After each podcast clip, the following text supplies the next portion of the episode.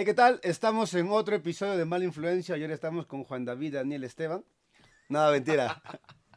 ¿Cómo estás? Bien, bien. ¿Tú cómo estás? Estábamos hablando acerca de tu nombre, de todas las formas en las que te hemos llamado estos dos días acá, acá en tu casa. Así que gracias por estar, por recibirnos. Bienvenido al podcast. Bienvenido a esto que le llamamos Mala Influencia a nosotros. Ya, qué bueno. Qué bueno ser mala influencia para algunas personas que están aquí escuchando.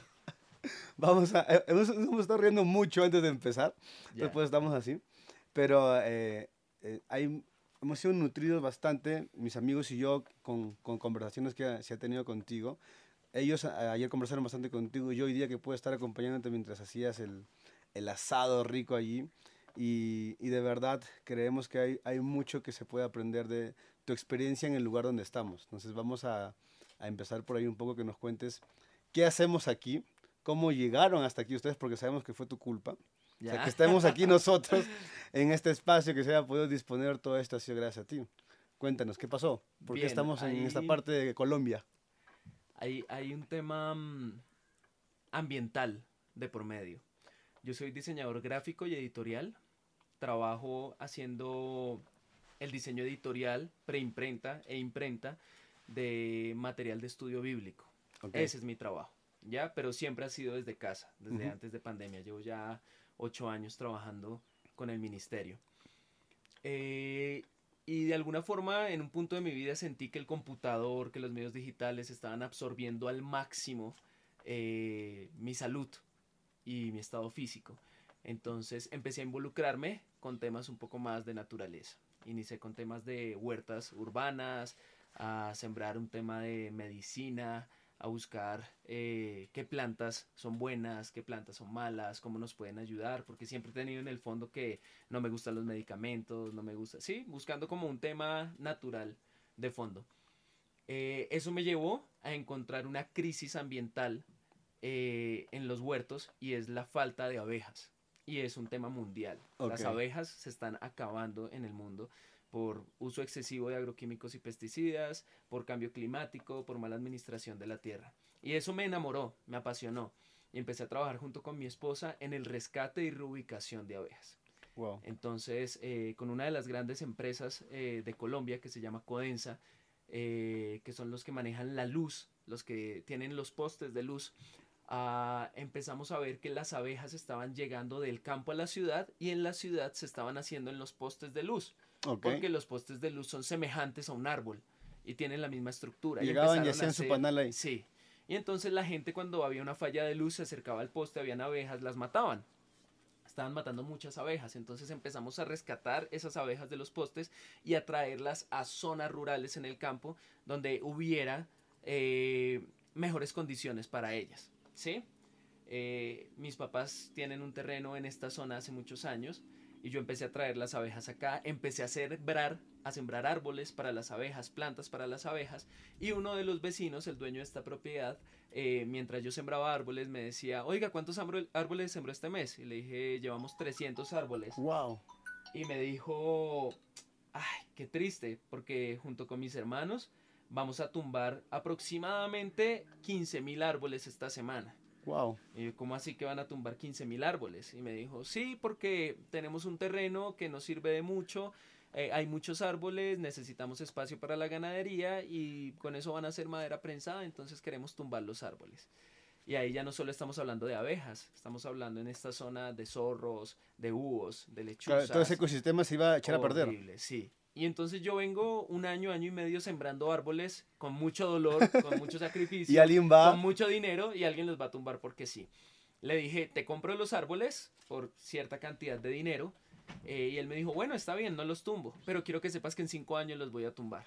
Ok. Entonces yo dije, bueno, me, me vio la cara de bobo, de Claro. banco. Voy a estar cada cinco años pagando por unos árboles. No, pues te compro el terreno.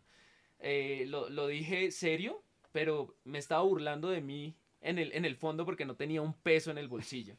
Y entonces eh, el terreno valía, haz de cuenta, en, en- en pesos colombianos, 500 millones de pesos. Entonces, Como 50 mil soles eran. tal 500 vez. millones. Sí. Entonces le dije, te puedo dar 300 mil. Y me dijo, bueno. Al día siguiente le dije, listo, ya estoy alistando, pero te puedo dar 150 mil, eh, 150 millones. Listo. Y a los días hablando le dije 130 millones, no tengo más. Ok. Y yo pensé que me iba a decir que no y me dijo, bueno, dámelos ya. Quédate con los árboles, quédate con me todo. tocó llamar a mi papá, eh, que, que ha sido siempre mi mayor inversionista, y le dije, no tengo un solo peso, hay esta oportunidad, necesito que me prestes los 130 millones de pesos, veamos el terreno y yo te los pago. Y me vine con mi papá y a mi papá le encantó el lugar.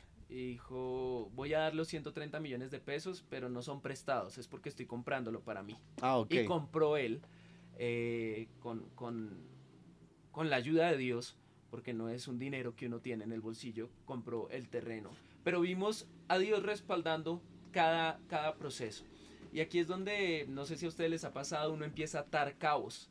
Y, y en algún momento de tu vida estás haciendo algo a lo que tú no le ves el propósito, a lo que tú no le ves sentido, pero es necesario, es un primer escalón para un camino con Dios, para algo final que, tú te vas a- que, que Dios te va a enseñar.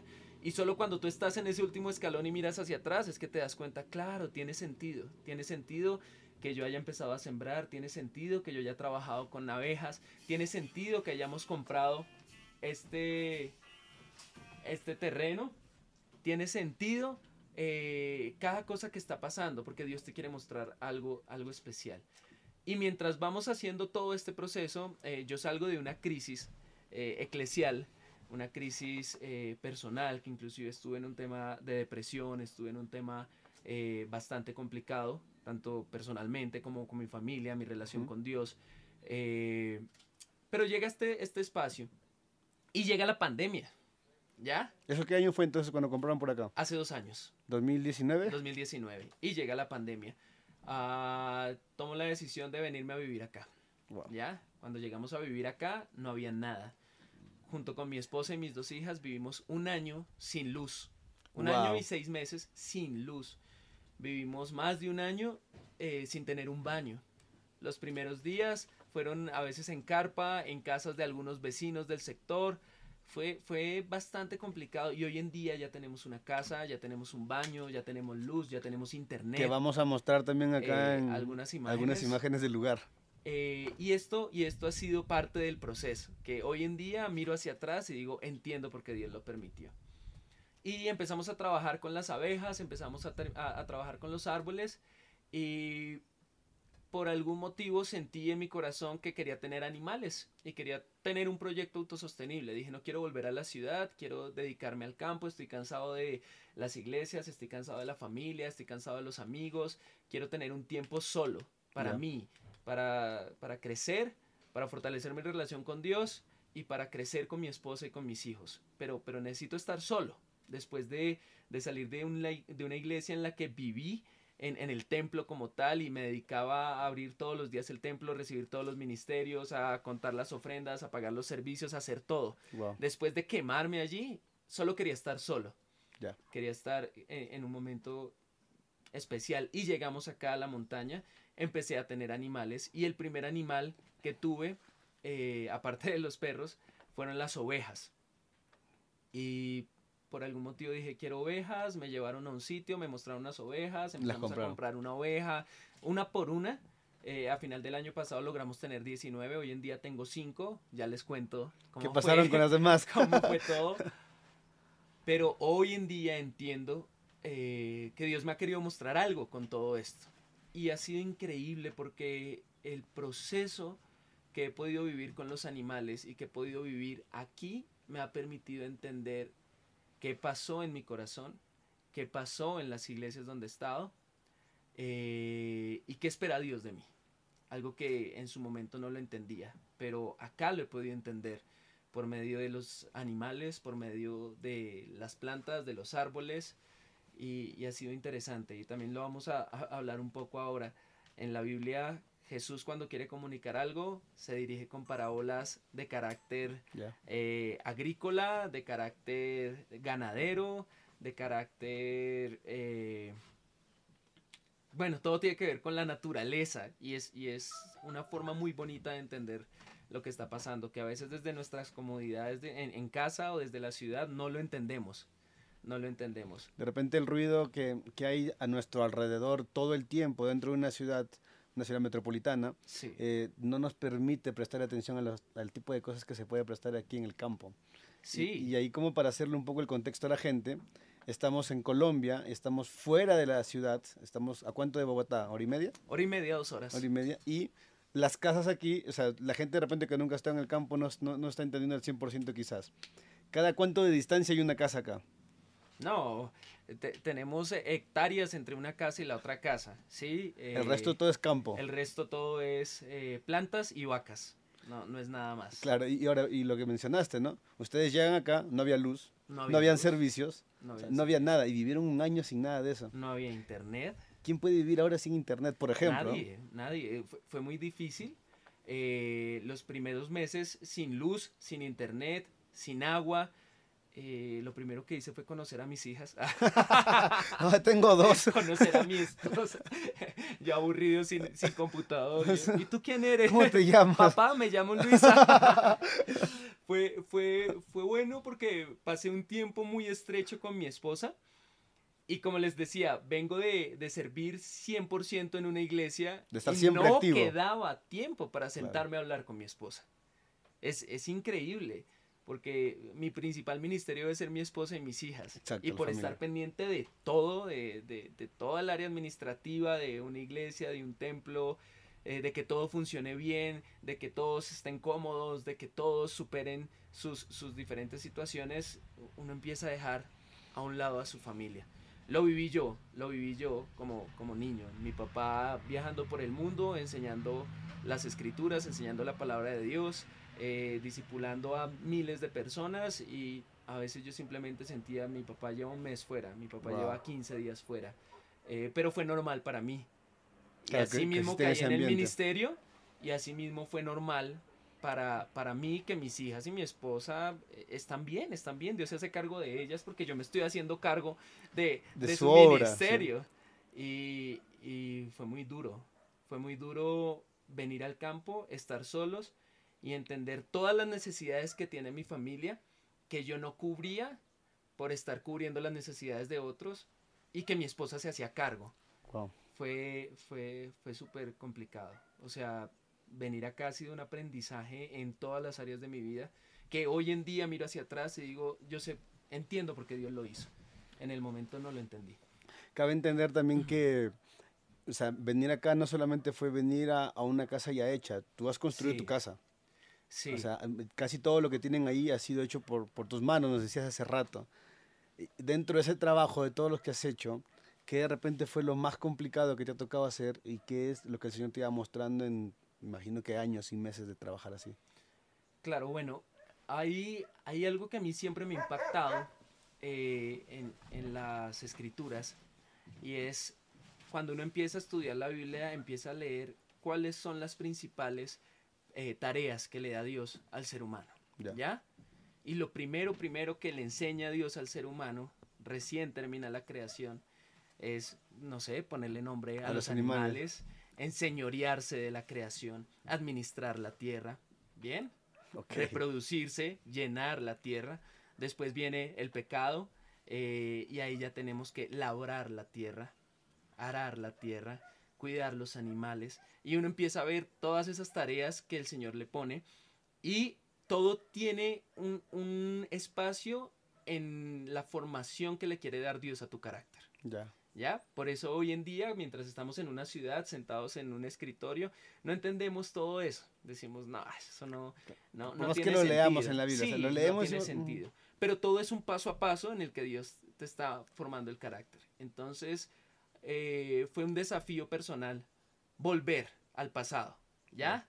Estoy lleno de tantos vicios, estoy cargado, cansado de iglesias, de doctrinas, de denominaciones, de misioneros, de, de pecados dentro de la iglesia, de tantas cosas que quiero volver al pasado, quiero empezar de ceros.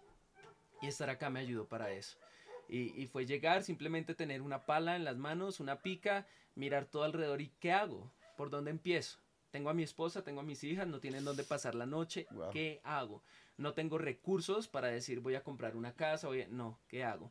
Y todo lo que hago que vaya de acorde a eso. Entonces no voy a llegar acá y construir una mansión en la que tenga que tumbar 10.000 árboles, en la Claro. que tenga que acabar con el ecosistema, sino todo lo que voy a hacer tiene que servir para recuperar este ecosistema Tenía y que ser administrar la tierra. Exacto. Entonces entra ese espacio de, de, de- de ser ecológico, de cuidar la tierra, el medio ambiente, toda esta onda, pero todo tiene que ir respaldado con Dios me mandó a administrar la tierra. Dios me mandó a cuidar la tierra. Es, es mi responsabilidad. Y como creyentes nos, en- nos enfocamos solamente en, ah, bueno, ir y hacer discípulos, ir y hacer discípulos, ir y hacer, pero todo lo que pasa alrededor, ¿qué? ¿Dónde está? Y para nadie es un secreto, en todo el mundo este planeta se está acabando, está en decadencia. ¿Y qué estamos haciendo? No. Absolutamente nada. Absolutamente nada, ¿sí? Tú puedes ser eh, cristiano, puedes ser un pastor y simplemente tienes los hábitos alimenticios que quieres, comes como, como sea, sin importarte si la tierra se está dañando o no. Eh, puedes durar dos horas en la ducha, una hora, te bañas todos los días, ah, desperdicias, un montón de cosas y, y tú sientes que estás cumpliendo tu misión de ir a ser discípulos. Pero todas las demás tareas que se nos ha dejado en el transcurso de las escrituras, ¿quién las está desarrollando? ¿Quién las está llevando? Las dejamos de lado. las dejamos de lado. Entonces construimos nuestra casa, es plástico reciclado con fibra de carbón. eh, nuestro baño es un poco especial. eh, recogemos todos nuestros residuos sólidos y líquidos y eso lo utilizamos para transformarlo en tierra orgánica, en abono. Lo mismo hacemos con nuestros animales eh, y todo tiene que volver a la tierra. Igual somos tierra y a la tierra volvemos, ¿no?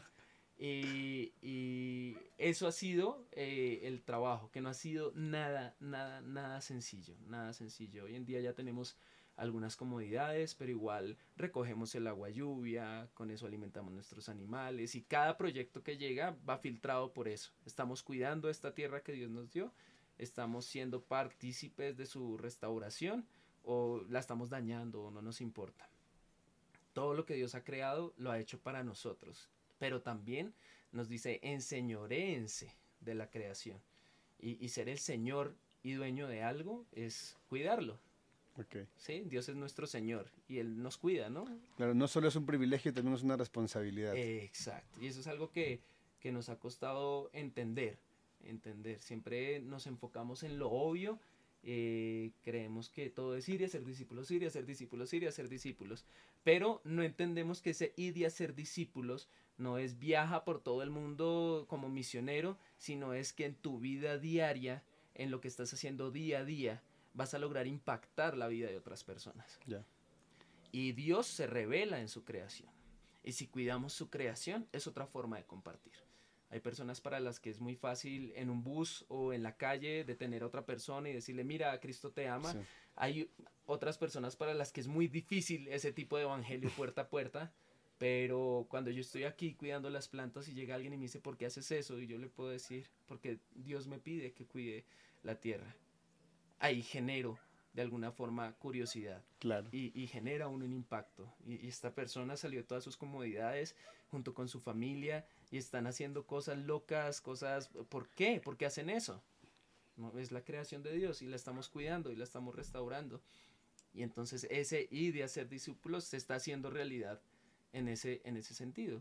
Claro, porque cualquiera que, que escuche dice, ok, o que te ve colgado en un poste de luz bajando un panal de abejas, puede decir, ¿qué está haciendo? O sea, más ¿Por fácil es eso? tumbarlo y que salgan disparadas todas las abejas, ¿no? Ya, Eh, pero no, no se dan cuenta de repente del propósito bueno, que- que, te, que, para el- que te dio el Señor, específico en este lugar, eh, para recordarnos a todos de repente que de verdad tenemos que ocuparnos no solamente de las cosas ya obvias y conocidas, sino que hay otras que hemos dejado de lado, como es cuidar de, de todo este tipo de ambiente, ¿no? de, to- de toda la creación. No solo las personas, también está todo, todo lo que usamos, porque las plantas, los animales, consumimos todo esto claro. y no somos responsables de nada de todo esto. Y, y decimos, no, igual Dios va a destruir la tierra. Claro, que igual nos Entonces, vamos a ¿para ir. qué perdemos el Sí. tiempo? Igual vamos para el cielo, pues Sí. no importa lo No que somos de quede. aquí. Sí, claro, no, eh, eh, eh, cielo nuevo, tierra nueva, esto no, esto es vano, esto no sirve. Pero igual, cuando entendemos o cuando leemos la palabra de Dios, vemos que todo va cobrando sentido. Y, y lo que dices tú, eh, Dios le va dando a cada quien una misión, Dios le va dando a cada quien un objetivo, Dios le va mostrando a cada quien qué quiere con su vida. Es algo muy personal. Ahora, En este momento simplemente lo vemos como un muchacho que dejó la ciudad para dedicarse al campo, pero eh, no hemos visto qué pasó en mi corazón. Claro. Y Dios cómo lo está restaurando por medio de esto. Como sembrando un árbol, aprendo algo que Dios me está enseñando.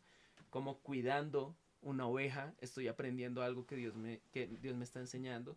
Y estando acá, a veces estoy con un animal y digo, wow, ahora entiendo.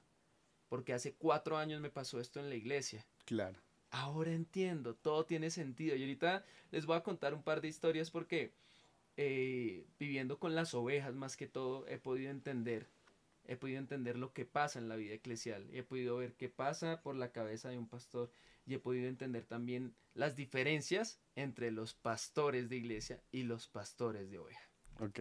Eso es, E- es, es- impactante. es que no, no es lo mismo, creo yo, eh, leer lo que dice la palabra, las parábolas del Señor, ¿no? Que hablaba acerca de un pastor y sus ovejas. No es lo mismo que ser un pastor de ovejas, literal, y entender a qué se refería específicamente el Señor Claro. cuando estaba diciendo ciertas cosas. ¿no? Ahora, ¿por qué el Señor utiliza estas ilustraciones de pastor de ovejas? Porque en la época todos se dedicaban a la agricultura, a la ganadería, muchos eran pastores de ovejas.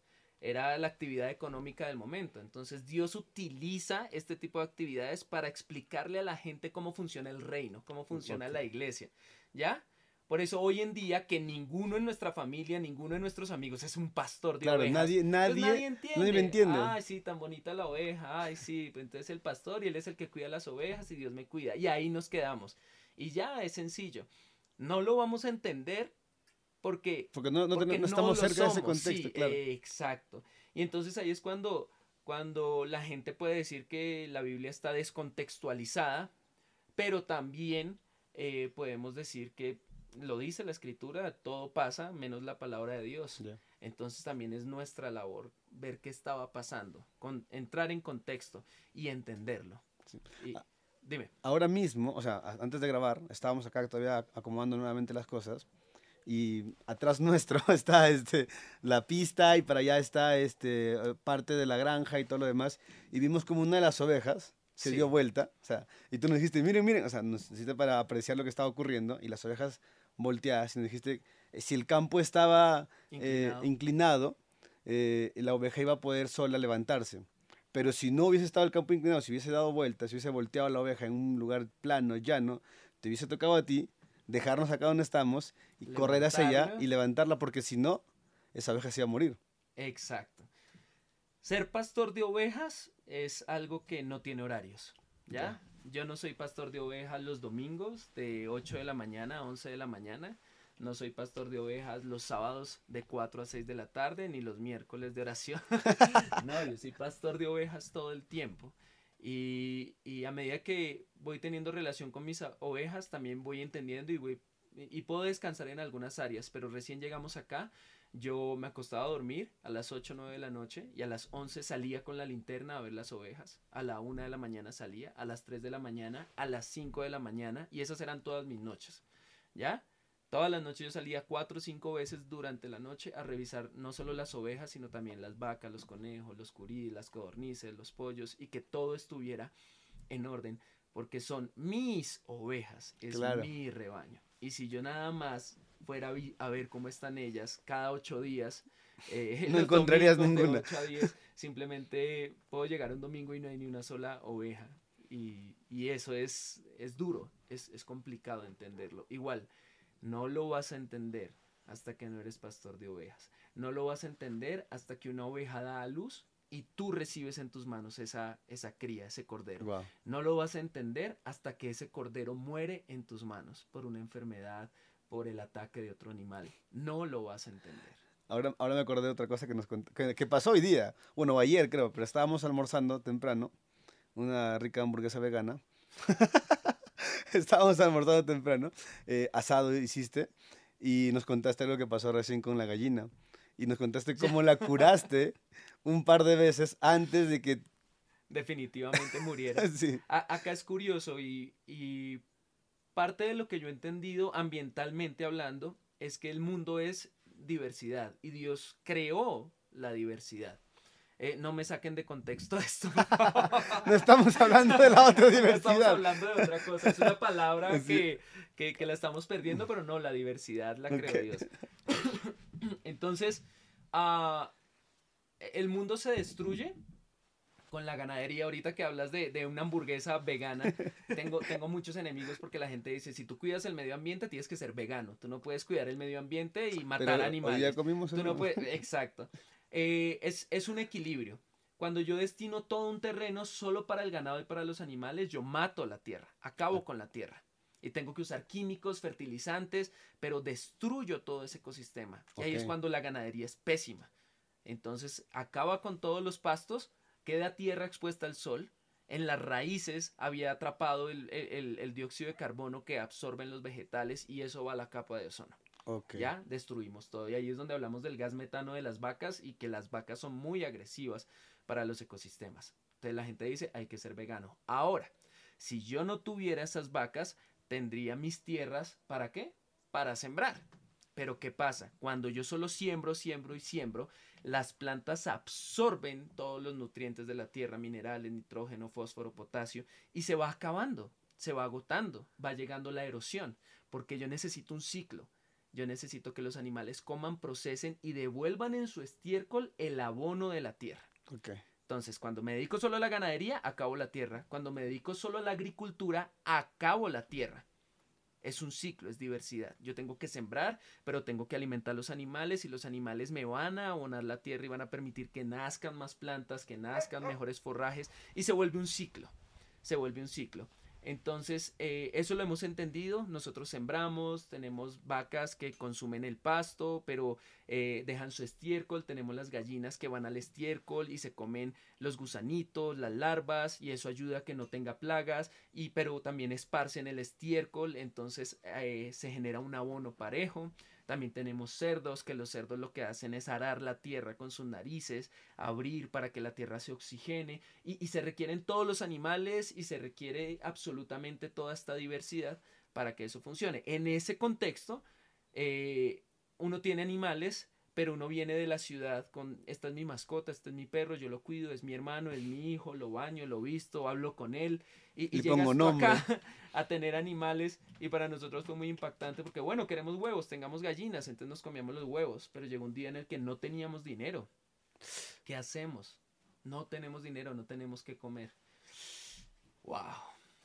Ahí es cuando decimos pancha, la gallina se tiene que ir a la olla.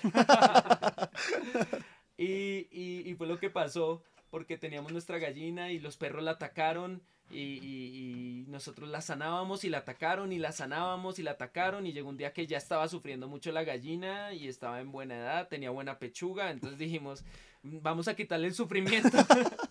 y duró en la nevera. Eh, aproximadamente tres meses, dos meses, hasta ayer que fuimos capaces de comernos a, a, la gallina, porque no es fácil, no, no es sencillo pero es parte del ciclo eh, de la vida. Igual hay que tener cuidado con algo, porque también decimos en contra de la comunidad vegana. Dios hizo los animales para que no los comiéramos. Claro. Dios no hizo los animales para que no los comiéramos. Es consecuencia del pecado. Okay. ¿Ya?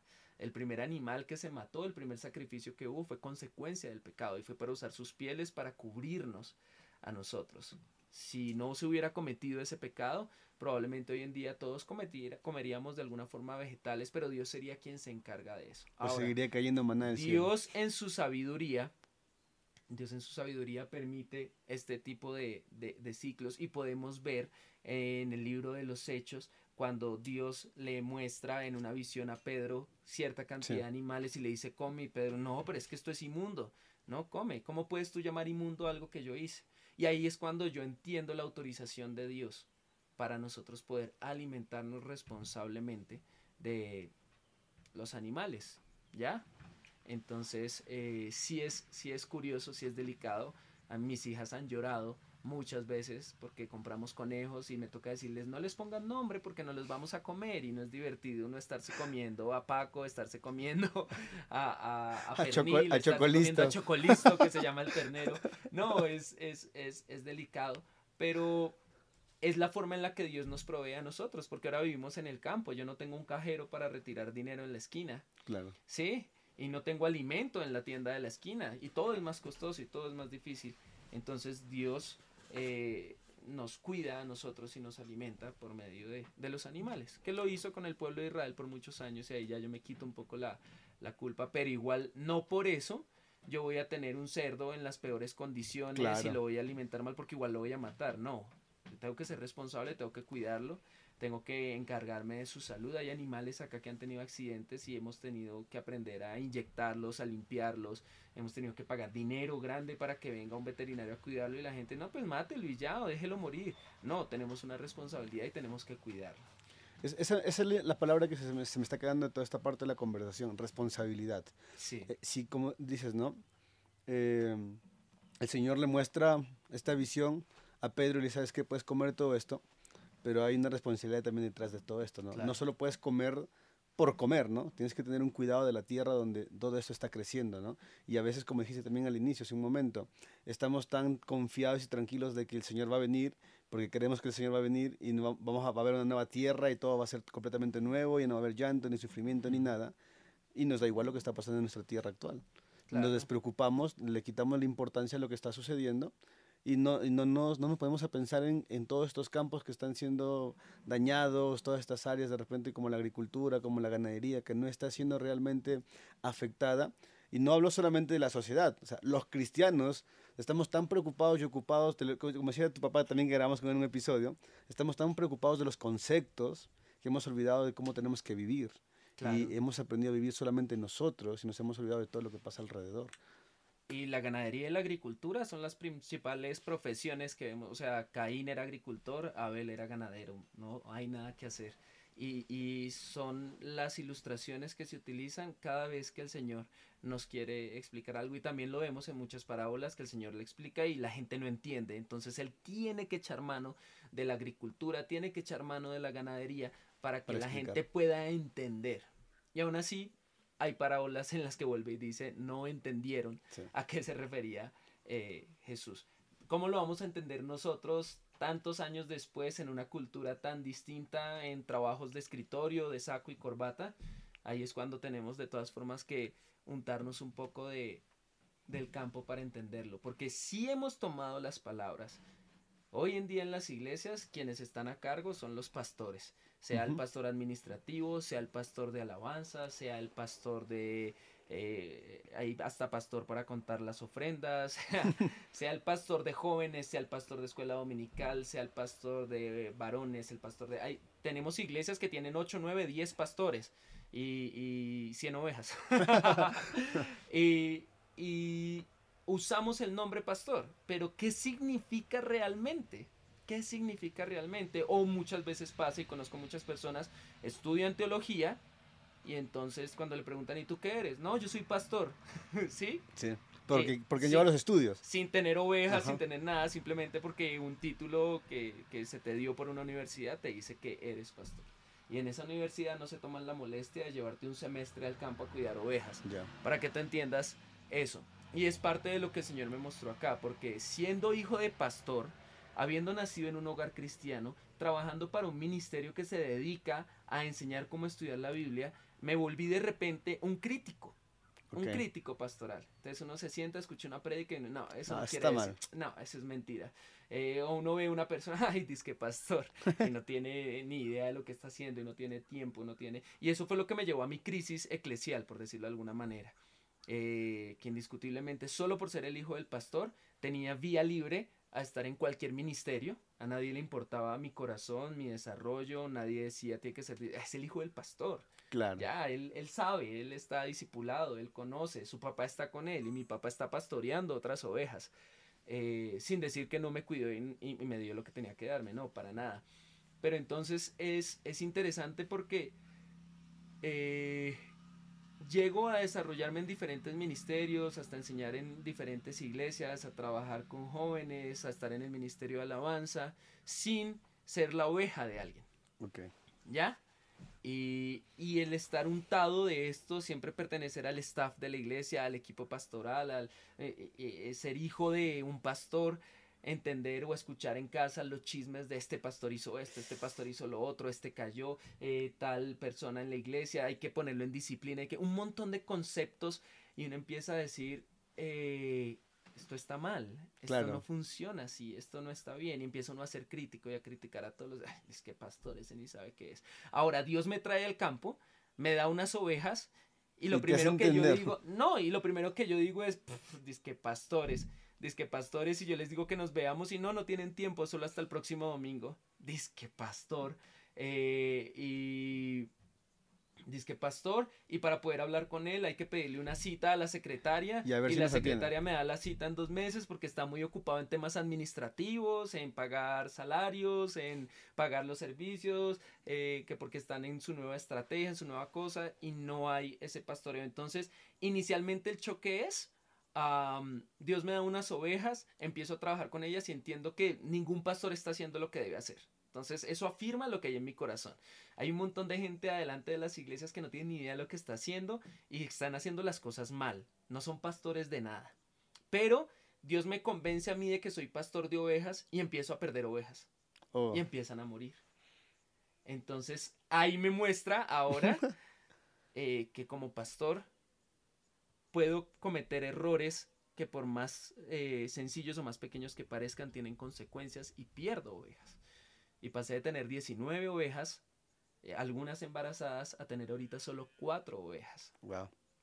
Porque 15 perdidas. Los lobos llegaron, los perros, y se comieron algunas. Los parásitos llegaron, mataron algunas. Los abejorros llegaron, picaron algunas y murieron. Tuve que vender unas para poder eh, recuperar el rebaño. Tuve que hacer un montón de jugadas y me di cuenta, tampoco soy capaz de ser pastor. ¿Ya? Y, y, aún así estudié por internet, busqué, participé en una escuela en Chile sobre pastoreo y ganadería y entendí muchas cosas, pero cada vez que yo perdí una oveja, Dios no me enseñaba a... Eh, ¿Acuerdas la clase en la que estuviste? No, Dios me enseñaba, ¿recuerdas este día que estuviste en la iglesia y pasó esto? Wow. Una confrontación. Eh. Increíble. Y eso me volvió más suave. Entonces, bueno, voy a dejar de darle palo y voy a dejar de golpear a los pastores de iglesias y voy a ver ahora a Dios que me está mostrando y Dios que me está enseñando a mí. Entonces es, es, es, fue, fue muy difícil, fue muy difícil porque vengo de pelear con pastores, llego al campo a estar solo porque no quiero saber nada de ningún pastor, Dios me muestra algo que me lleva a, a, crecer en ego y a decir definitivamente esta gente no sabe nada, está mal, pero después empieza a enseñarme a mí cómo yo fallo día a día y que esa persona que está allí con unas ovejas está viviendo lo mismo que yo viví. Y ahí empecé yo con una serie de videos eh, que compartí solamente uno en redes sociales y ofendí a muchos pastores. Y se llamaba La diferencia de pastores de ovejas y pastores de iglesias. Y simplemente después lo guardé como algo eh, que Dios me está mostrando a mí. Porque, porque si lo que tú comunicas hiere a los demás en vez de, de construir, sabemos que la lengua es una espada de doble filo también. Entonces, uno de esos videos, el, único que me atreví a compartir, llegué yo un día a revisar mis ovejas y, uno de mis corderos pequeños, Chokis, yo lo cuidé, su madre murió en el parto, yo tuve que darle tetero, leche todos los días, consentirlo, entraba a la casa conmigo, al cuarto, parecía un perro detrás mío por todo lado, eh, muere, muere porque come una hierba que lo hincha por dentro, y lo totea, lo estalla y él muere en mis brazos. Wow. Y yo lloraba, lloraba, lloraba porque fueron seis meses con él en los que día a día eh, compartí. Yo era su pastor y él era mi cordero, él era mi oveja.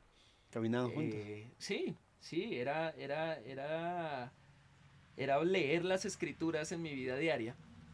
Y muere. Y entonces cuando esta oveja muere, yo la tengo en mis manos, yo lloro pero enseguida viene a la cabeza mi anterior pastor de iglesia. Estoy yo en una iglesia, tengo una crisis espiritual, tengo varios problemas emocionales, me vengo para el campo y nunca recibí una llamada de ese pastor de, ¿te fuiste de la iglesia? ¿No volviste? ¿Sí? Eh, nunca se preguntó si yo estaba bien, estaba mal, qué pasó, porque me alejé y era mi pastor. Entonces el primer video era la primera diferencia entre un pastor de iglesia y un pastor de ovejas. Cuando pierdes una oveja, al pastor de ovejas le duele. ¿sí? Porque yo sentía que a mi pastor no le dolió que yo me haya ido de la iglesia. Entonces, eso fue súper impactante y muchas personas me escribieron como, wow, tienes toda la razón.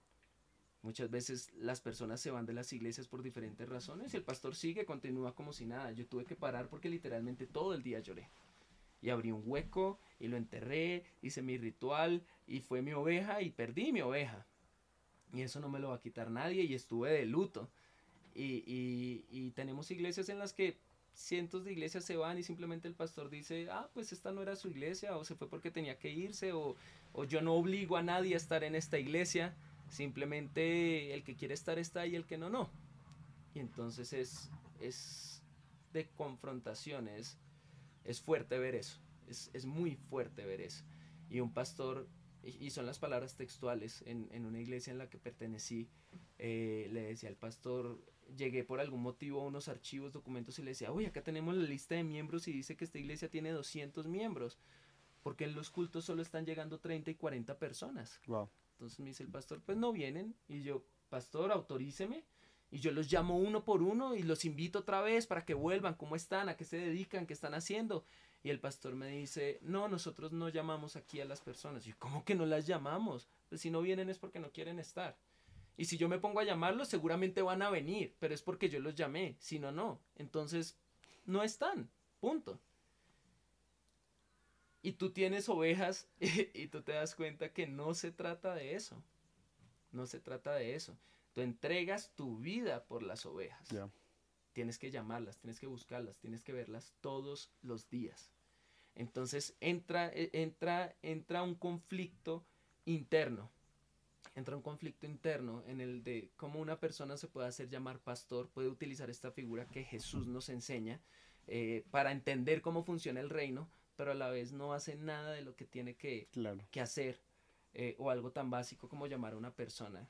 Si tú eres pastor, tú no quieres perder una oveja, porque son tuyas. Y si la pierdes, te duele. Y si la pierdes, te duele. Entonces es algo que, que me afectó mucho. Eh, yo creo que una de las mayores necesidades espirituales que yo siempre he tenido ha sido el ser discipulado, el ser eh, una oveja de un pastor. Y me dice mi mamá, que es creyente, que está muy curtida del Evangelio, de la palabra, que lleva años en el ministerio, me dice, tú no necesitas de nadie, tu pastor es Jesús. ¿Para qué, ¿Para qué estás dependiendo de una persona? No, tu pastor es Jesús. No es el señor fulanito, no es el señor otro, no es no, tu pastor es Jesús. Pero también leo yo la Biblia y veo que Jesús le entrega el ministerio del pastoreo a Pedro. ¿Por qué? Porque sí necesitamos a alguien ahí. Sí necesitamos un pastor tangible. Sí necesitamos una persona que nos abrace, que nos muestre con, con métodos físicos el amor de Dios. Por eso vino Jesús al mundo. Por eso Jesús le entregó el ministerio a Pedro. Jesús pudo simplemente haberse ido y yo soy su pastor. No necesitan de nadie. Por eso se instituyó la iglesia, el rebaño. ¿Ya? Entonces sí necesitamos de un pastor. Y yo creo que esa ha sido la necesidad más grande y ha sido mi dolor y mi herida más profunda en el área espiritual. Y es que por ser el hijo de un pastor, la iglesia siempre ha creído que no necesita un pastor. Exacto. Em, definitivamente la figura de Jesús, del Dios encarnado, caminando por la tierra, mostrándose con la gente, amando a la gente, caminando con la gente, sanando, enseñando a la gente, cuidando a sus discípulos, cuidándolos de pagar los impuestos, cuidándolos de alimentarlos, de que su suegra está enferma o no la de Pedro, de estar pendiente de su gente, nos hace ver, nos acerca a Dios, ¿no? O sea, teníamos el Antiguo Testamento con un Dios súper lejano, y creíamos que podíamos andar solos, como entes individuales, sin depender de alguien, o, o esta frase que te dijeron, ¿no? Confía en Dios, solo necesitas a Dios. Sí. Y olvidando que también necesitamos a alguien eh, terrenal, físico, personal, porque somos, somos seres humanos que sentimos, ¿no? Y que necesitamos afecto también, afecto físico, ¿no? Afecto cercano. Y, y nos muestra el Señor, nos envía a Jesús, que es quien puede abrazar, quien puede tocar, a quien puede sentir. Ahora Jesús está un tiempo en la tierra y vuelve a, los cielos, pero ya enseñó a hacer esto y deja, como dices tú, a Pedro, y no solo a Pedro, a muchos discípulos más, para que sigan haciendo lo que él hizo. acompañando, caminando, abrazando y pastoreando a la gente, que es lo que nos toca hacer. Sí, y es, es difícil. Mira, yo compré 10 ovejas eh, cuando empecé el proyecto. No fueron las primeras, después de las primeras compré 10 ovejas. Y esas ovejas eh, me llegaron en un carro grande, en un camión, y las descargamos en un corral que yo hice. Y llegaron las ovejas y yo veía todas mis ovejas, te voy a enviar una imagen para que las juntes. Y yo dije, ahora sí soy un pastor de ovejas. Ya tengo mis ovejas. Ya tengo mis ovejas. Al día siguiente abrí el corral y dije, ah, claro, el pastor las llama por su nombre y ellas le siguen. Abrí el corral. Vengan. El pastor camina y ellas van detrás de él. Abrí sin ningún problema el corral. Salieron a correr todas las ovejas. Las perseguí todo el día detrás de ella, le lanzaba lazos, tuve que llamar a los vecinos, eh, a la gente que vivía cerca, no podíamos atraparlas, tocó capturarlas. Y yo, ¿pero qué les pasa? Yo soy su pastor. ¿por qué Yo las compré. esto? Yo las compré, yo las alimento. Y, y pasaron meses en los que tenía que mantener los corrales cerrados. Si se me salía una, las perdía todas y era difícil. Yo decía, ¿qué, qué está pasando? Porque la Biblia dice algo que no es cierto. Wow. Acto seguido, una oveja da a luz. Y esa cría yo la recibo en mis manos. Esa cría yo la alimento. A todo lado donde caminaba, me seguía esa cría. ¿Ya? No fueron las ovejas que compré. Fueron las ovejas que nacieron en mi rebaño, las que me aceptaron como su pastor. Nacieron de mí. Nacieron en mis manos. ¿Ya? Ahí sí fui pastor.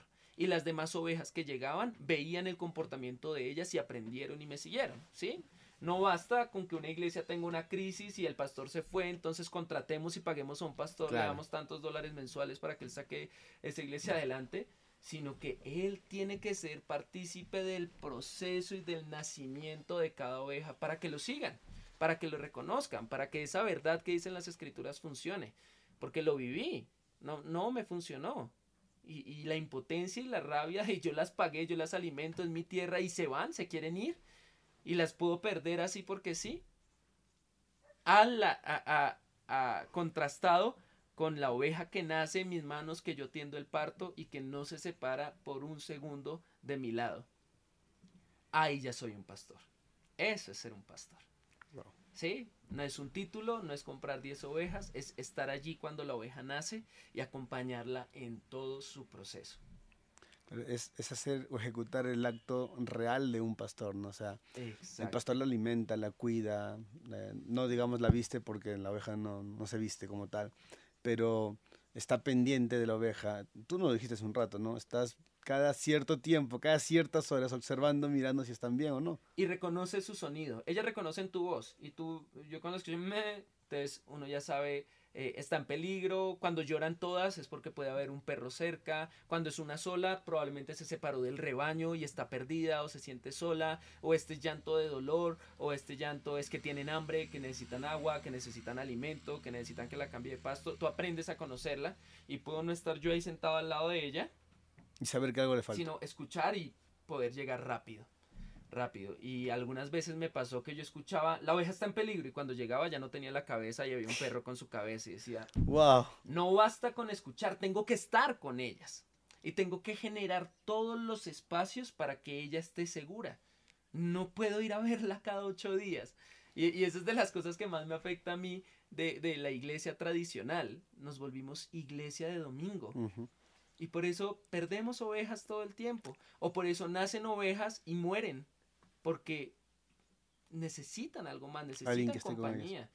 Entonces, si tú tienes una oveja y si ya tú sabes, si tú si tienes la experiencia de me aparto un par de metros y puedo perderla, puede morir, eh, no puedo dar ese espacio. Tengo que, que- que generar un espacio seguro para ellas en las que ellas estén bien, porque es que las ovejas son muy torpes son muy torpes. Las ovejas, como hablábamos ahorita, se dan la vuelta y si no hay quien las levante, mueren ahogadas por su propio peso. Si llueve por la lana, el peso no les va a permitir ser rápidas. Si se separan, eh, se las puede comer un animal, ellas no tienen cómo defenderse. Si las dejas mucho tiempo en los mismos pastos, eh, puede acabarse el pasto y pueden morir de hambre. Si las llevas a un lugar eh, porque ves pasto fresco, pero tú no revisas, pueden haber plantas que ellas se van a Y que las comer y que las van a matar. No, no son autosuficientes. Las ovejas es un animal doméstico, un animal que necesita de un amo, de un pastor. Probablemente tú tienes un perro y tú lo abandonas y uno ve perros en la calle que llevan años solos y que aprenden a comer, a pedir, a salir adelante, se defienden, algunos mueren, otros no. Si tú dejas un rebaño de 100 ovejas sueltas, van a morir todas. Van a morir. No, no, no son depredadores. Y eso, eso tiene, tiene sentido porque el Señor enseñó así la, así la palabra, ¿no? Porque Él se muestra como un pastor y nosotros como sus ovejas. ¿no? Tú lo, acabas de explicar de una forma muy clara, creo yo. No, no podemos andar solos, no podemos defendernos solos, necesitamos de alguien, necesitamos que alguien nos cuide. ¿no? Eh, no porque seamos inferiores o menos, porque realmente lo necesitamos, no, no podemos andar solos. Un día nos damos vuelta y si no está nuestro pastor, eh, nos perdemos, morimos donde estamos. Un día estamos alimentándonos de cualquier cosa y no nos damos cuenta que allí puede haber algo que nos hace daño y nos puede matar. Entonces, e, esto en la palabra, esto en la vida diaria, en lo que estamos consumiendo, en los vicios, en los hábitos, en cualquier cosa que cometamos como persona, si no hay un pastor, eh, poniéndonos ahora del lado de, la oveja, ¿no? si no hay un pastor a quien le rendamos cuenta que nos esté cuidando, nos podemos perder, podemos morir, podemos, puede acabarse ahí nuestra vida como oveja. Y así como cuidas una oveja recién nacida, cuidas una oveja adulta, que es otra cosa en la que también fallamos en nuestra cultura de iglesia cristiana. Eh, cuidamos a los que están recién llegando, a los nuevos, a los recién convertidos, pero a los que ya son líderes, a los que están en el Ministerio de Alabanza, que es uno de los ministerios más, más golpeados por la falta de, pastoreo. Eh, ellos ya saben, ya conocen, ellos pueden cuidarse solos. Ninguna oveja puede cuidarse sola, ni la más vieja ni la más joven. Todas necesitan de un pastor. Entonces esto, esto ha sido un, un aprendizaje grandísimo para mí que así como el Señor me trajo acá, algún momento yo sé que Él me volverá a llevar a, una iglesia y podré de alguna forma vivir, eh, aplicar todo lo que Él me está enseñando. Por ahora es solo el momento de, de, de aprender, de restaurarme. Y lo más bonito de estar aquí solo, en medio de la naturaleza, es que he podido ver que Dios directamente me está enseñando a mí. No lo está haciendo por medio de nadie más. Es, es algo muy personal. Es, es interesante. Y vienen a mí cuando, cuando muere una oveja y yo estoy sentado acostado con ella, eh, vienen a mi cabeza versículos que siempre hemos memorizado. Y ahí es cuando yo empiezo, ah, ahora entiendo, ah, esto significa algo más. Por ejemplo, todos tenemos de memoria el Salmo 23, ¿no? El Señor es mi pastor, no me faltará, lugares de, de, cientos de versiones, todos lo sabemos. Y entonces cuando se me morían las ovejas, yo no quería buscar por internet, se me murió una oveja, porque habrá sido. No, yo quería ver en la Biblia qué pasó. ¿Cómo lo hacía? Sí, entonces el Señor es mi pastor, nada me faltará. Fue de los primeros versículos que se me vino en la cabeza. Y yo empecé a pensar, el Señor es mi pastor. Y nos encontramos con dos atributos o con dos nombres. Uno, el Señor y el otro, mi pastor. ¿Ya? Cuando yo digo el Señor, estoy reconociendo que Él es el dueño de todo, de todo, de todo digamos que yo soy de una oveja, el Señor. Claro, yo soy el dueño de esta tierra, el dueño de los árboles, el dueño de los pastos, el dueño de los cercos, de la corriente, de todo lo que necesita la oveja para vivir bien. Soy el dueño. Pero viene Él, es mi pastor. Y el pastor ya está en la relación. Entonces el pastor es quien cuida. El Señor provee y el pastor cuida. Hay dos. El Señor es mi pastor. Yo puedo ser el dueño de todo esto, pero si no quiero las ovejas, si no me interesan, si no tengo la disposición, la oveja se va a morir. Por más que yo le dé todo lo que tenga. Sí, porque necesita al pastor. Pero a mí de qué me serviría ser el pastor de la oveja si no tengo tierra, si no tengo pastos, dónde la voy a llevar, cómo le voy a conseguir su alimento y todo lo que necesita. ¿Ya? Entonces tenemos el Señor y tenemos mi pastor. Soy yo el dueño de la tierra el dueño de todos los recursos que hay en ella y además soy el pastor y es mi oveja y hay esa relación estrecha en la que todo lo que tengo lo voy a poner al servicio de esa oveja para que esté bien. Cuando nosotros nos ponemos en el papel de ovejas, si tú tienes un problema porque tienes una necesidad, te falta un vehículo, te falta ah, ropa, te falta algo de medicina, tienes que entender que el Señor es el dueño de todo, Él te lo puede dar, descansa en Él. Pero cuando tú ves que es tu pastor, ahí es cuando tú puedes ver, Él es el que me va a proveer mi alimento, Él es el que me va a proveer mi alimento espiritual, Él es el que se va a encargar de mi salud, de mi cuidado. ¿Ya? Entonces, este primer versículo le puede dar paz a cualquier creyente en la situación más difícil de su vida. entender que el Señor es tu pastor, el dueño de todo, quien más está interesado de que tú estés bien. Nada me faltará. Y ahí continúa un, tema larguísimo y, a mí me gusta revisarlo siempre con detalle, porque el segundo versículo dice, en lugares de delicados pastos me hará descansar. Y acá tienes que conocer tú las ovejas y tienes que conocer lo que ellas necesitan. Yo acá tengo pastos, como les decía, que no son delicados. Y he perdido dos o tres ovejas porque han comido hierbas que son fuertes, que tienen algunos elementos que le hacen daño y mueren. Entonces yo como pastor tengo primero que conocer cuáles son los delicados pastos y llevarlas allí. Un pastor que lleva sus ovejas a pastos duros, a pastos fuertes, a pastos secos, las está llevando a la muerte. El pastor debe llevarlas a delicados pastos para que allí pueda descansar. Junto a aguas de reposo me pastoreará. Junto a aguas de reposo. Yo nunca entendí eso. Pero cerca de mi casa, cuando llueve, baja una especie de quebrada que llega a la laguna.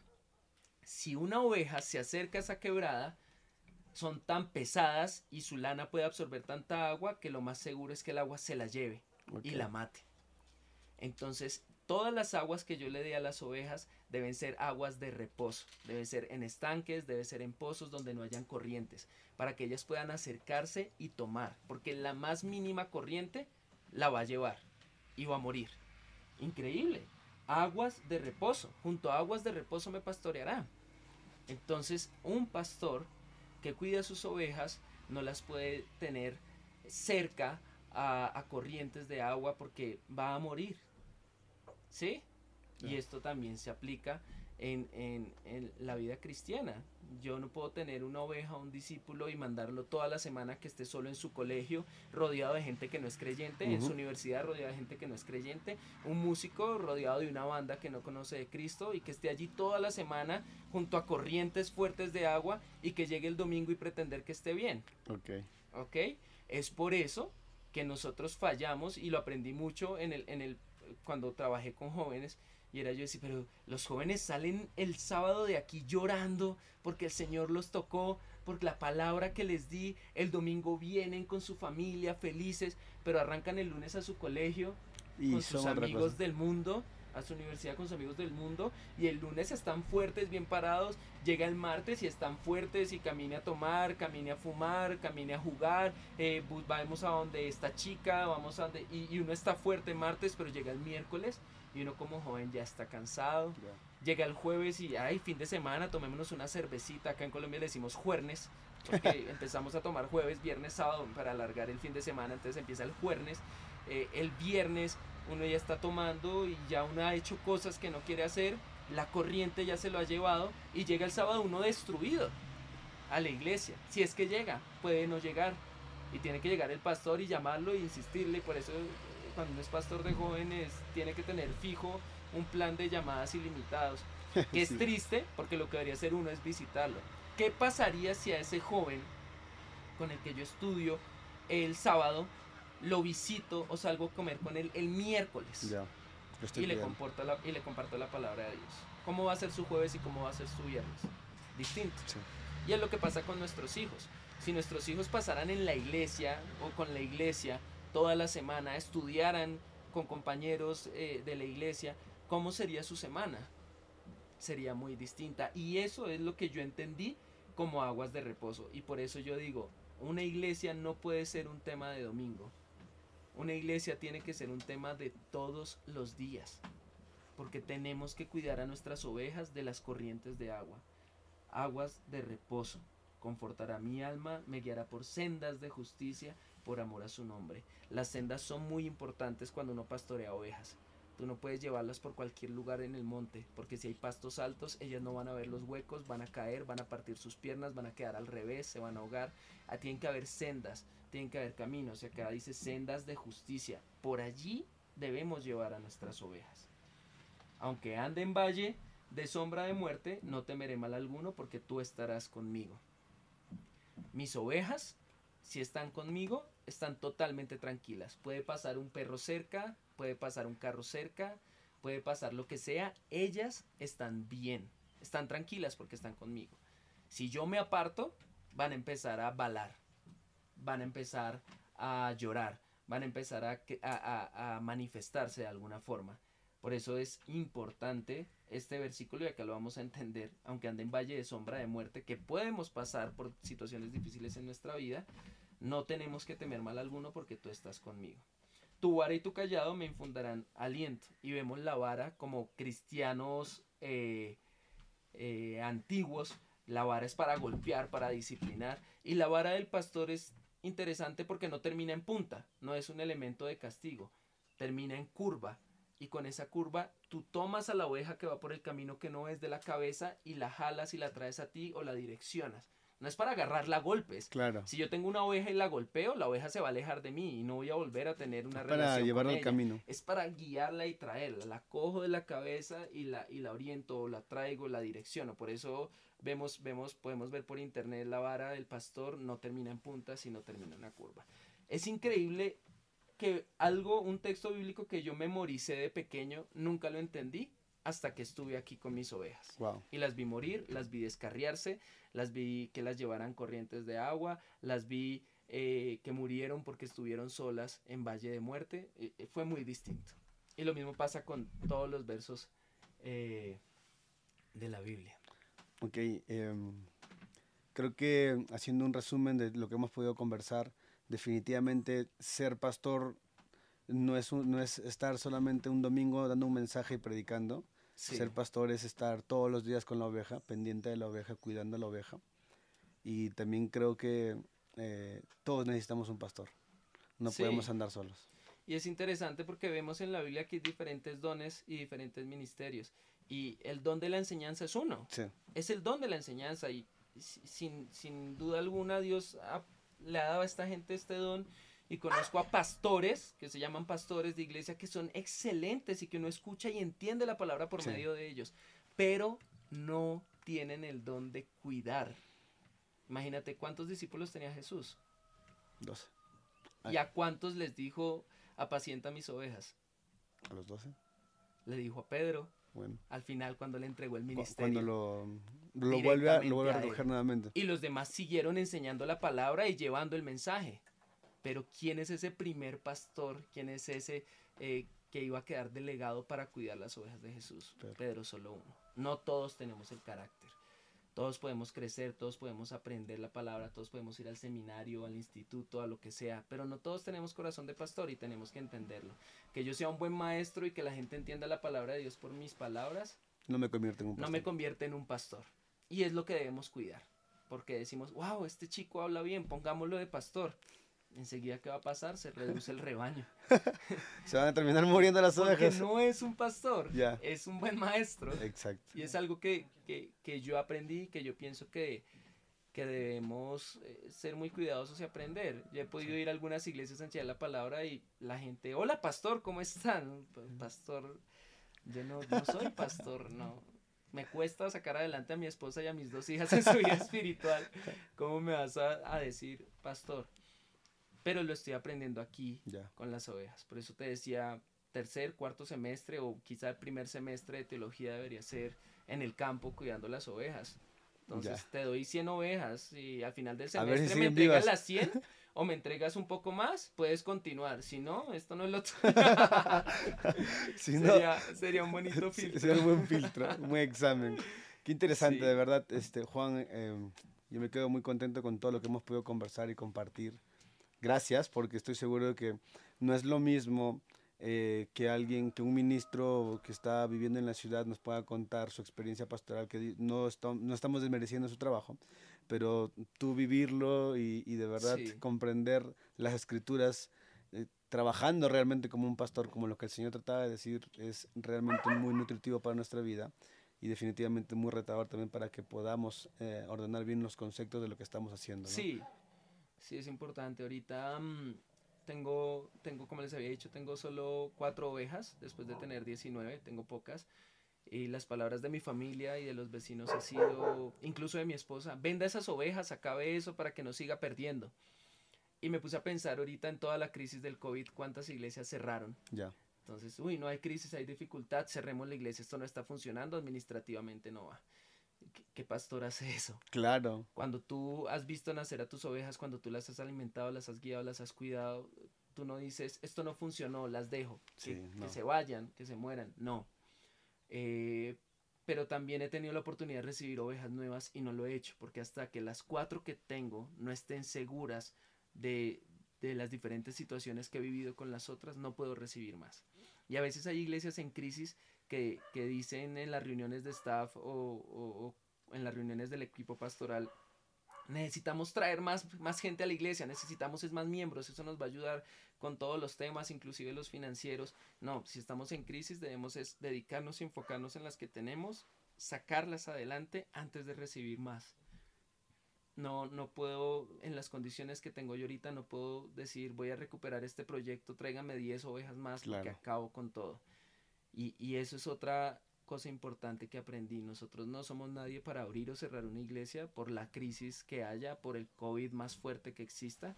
Eh, pero tampoco la solución nunca es eh, llenarnos más, porque el Señor a cada una de sus ovejas las llama por nombre propio y es una relación personal. Si yo no tengo una relación personal con mis ovejas, si ellas no están a salvo conmigo, debo primero mejorar como pastor antes de seguir recibiendo, recibiendo, recibiendo ovejas. Y ese es el proceso en el que estoy.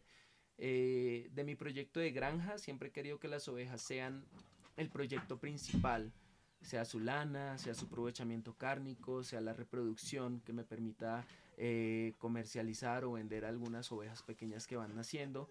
Eh, quiero, siempre he querido que las ovejas sean el proyecto principal, pero ahorita llevo más de seis meses quieto porque, porque no estoy siendo un buen pastor y porque mi rebaño no está funcionando. Pero no puedo renunciar a él ya. Ya. Ya. Ya para siempre debo seguir en esto. Wow. Qué fuerte.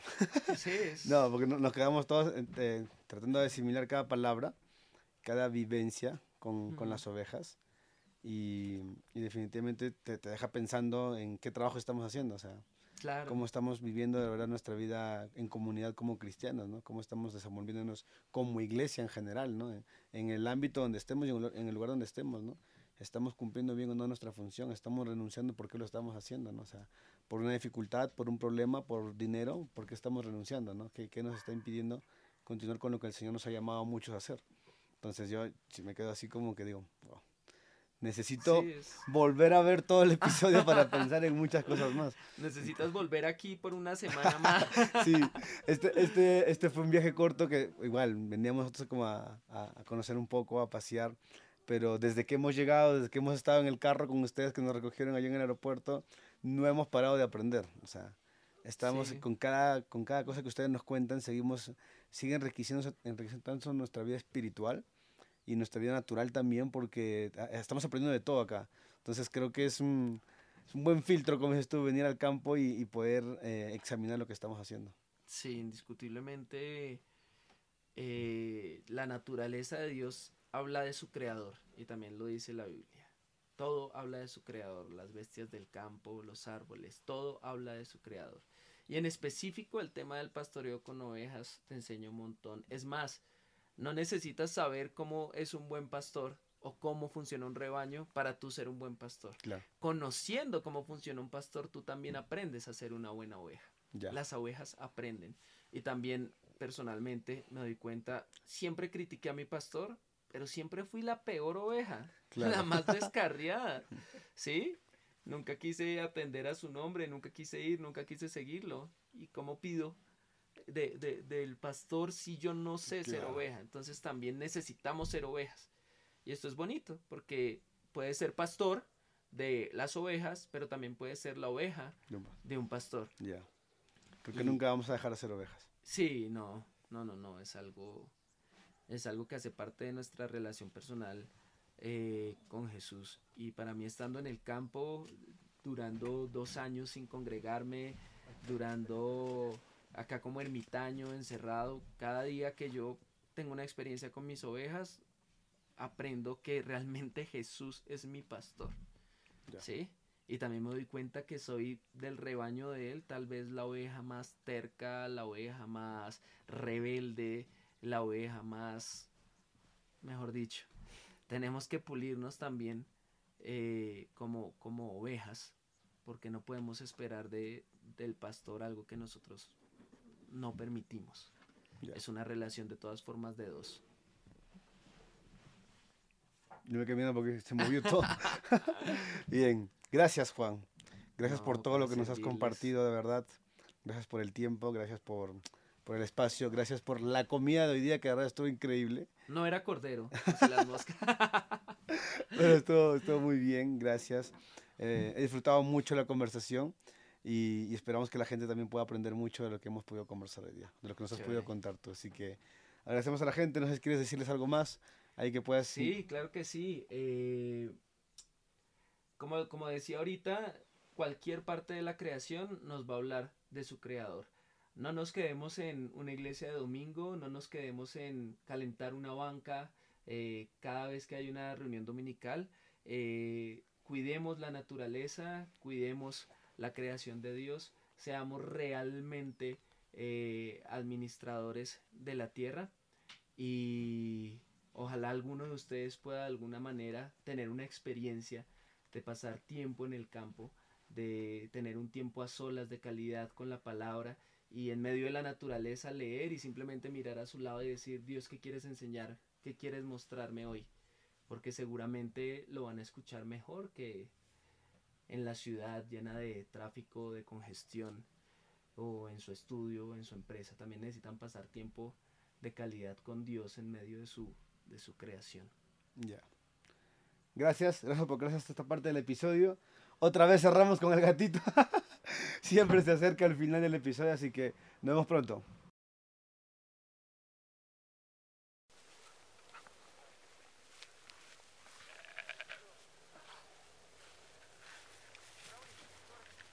Debemos revisar cosas en ellas todo el tiempo. Uno, sus uñas.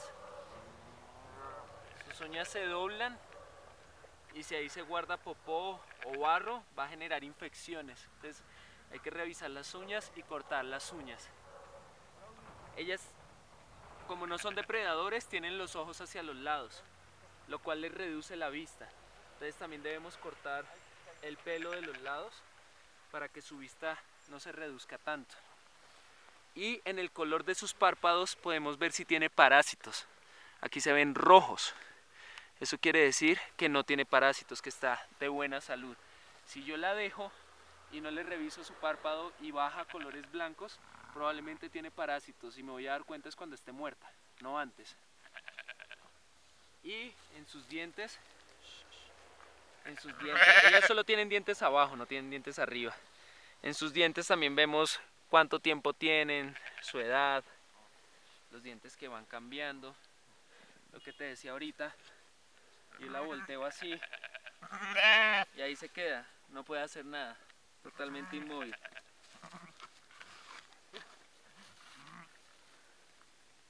Y ahora, imagina cuánto pesa una oveja. ¿Cuánto pesa? Intenta alzarla.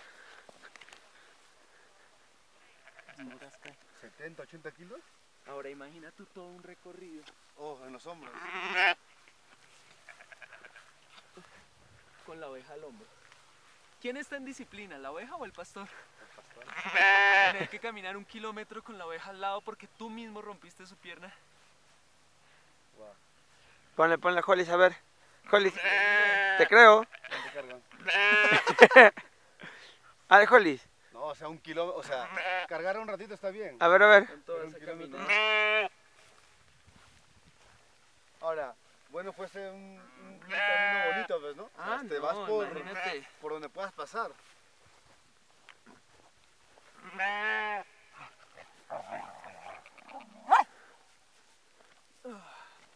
¿Cae acá? ¿Se, se vino? ¿Esa la come oveja? Esa no es la... No es Sky. No las deja comer. Vamos a donde está el... El Dorper, el... Ah, que está allá. ¿Y por qué está atado? Porque es el más rebelde. Ahora, las ovejas, los rebaños funcionan en manada y ellas lo cogen a él como el líder. Si Si él está suelto, se sube a la carretera, ellas se van a la carretera detrás de él. Oh, Si yo lo amarro, ellas no se van a la carretera. Se quedan acá. Lo mismo pasa en las iglesias con los líderes. Si el pastor no cuida a los líderes, a donde se vaya el líder, se van, Se van las ovejas. Y hay iglesias donde los líderes, pastores de jóvenes, van a una fiesta, invitan a los jóvenes y se va todos para allá. ¿Qué tienes que hacer? Amarrar al líder.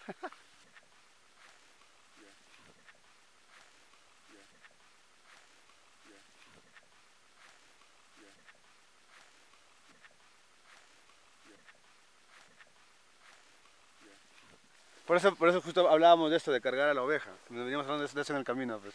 De al disciplinado, o sea, el pastor no lo deja a un lado aislado, lo carga, lo anda, lo lleva. Claro, el verdadero pastor, la pues. cantidad de lana que tienen ahora. Yo necesito cortar ya su lana. Porque en invierno les va a hacer daño su propia lana. Y Pero no lo necesitan en invierno por el frío. En invierno, es que acá el invierno no es de frío, acá el invierno es de lluvia. Ya, ah, se van a mojar. Entonces se van a cargar, Van a- van a quedar claro. pesadas. ¿Y qué hace con la lana? Si yo les quito la lana, ellas van a sentir frío y les va a doler. Lo mismo nos pasa a nosotros. A veces nuestro pastor nos quita la lana o nos quita otro tipo de Vamos a sentir frío. que tenemos y vamos a sentir frío, vamos a sentir Y no va a doler. No vamos a entender el por qué hace eso, pero él no lo hace por él. Lo hace por Yo le nosotros. quito la lana y me dan 15 mil pesos, esos son 4 dólares, a mí no me sirven para nada, ¿sí? Pero lo hago es por ella. Y es lo mismo que hablábamos de, de los 10 mandamientos. Uno ve a veces los 10 mandamientos como Dios es aburrido y solamente quiere eh, ponerme límites, esclavizarme. No, si hay un corral, los 10 mandamientos que son un corral me van a mantener libre. Voy a poder jugar, saltar, ser feliz y Claro. los lobos no me van a atacar. Ya, entonces los mandamientos Dios nos los pone es para protegernos, para cuidarnos, para que estemos a salvo.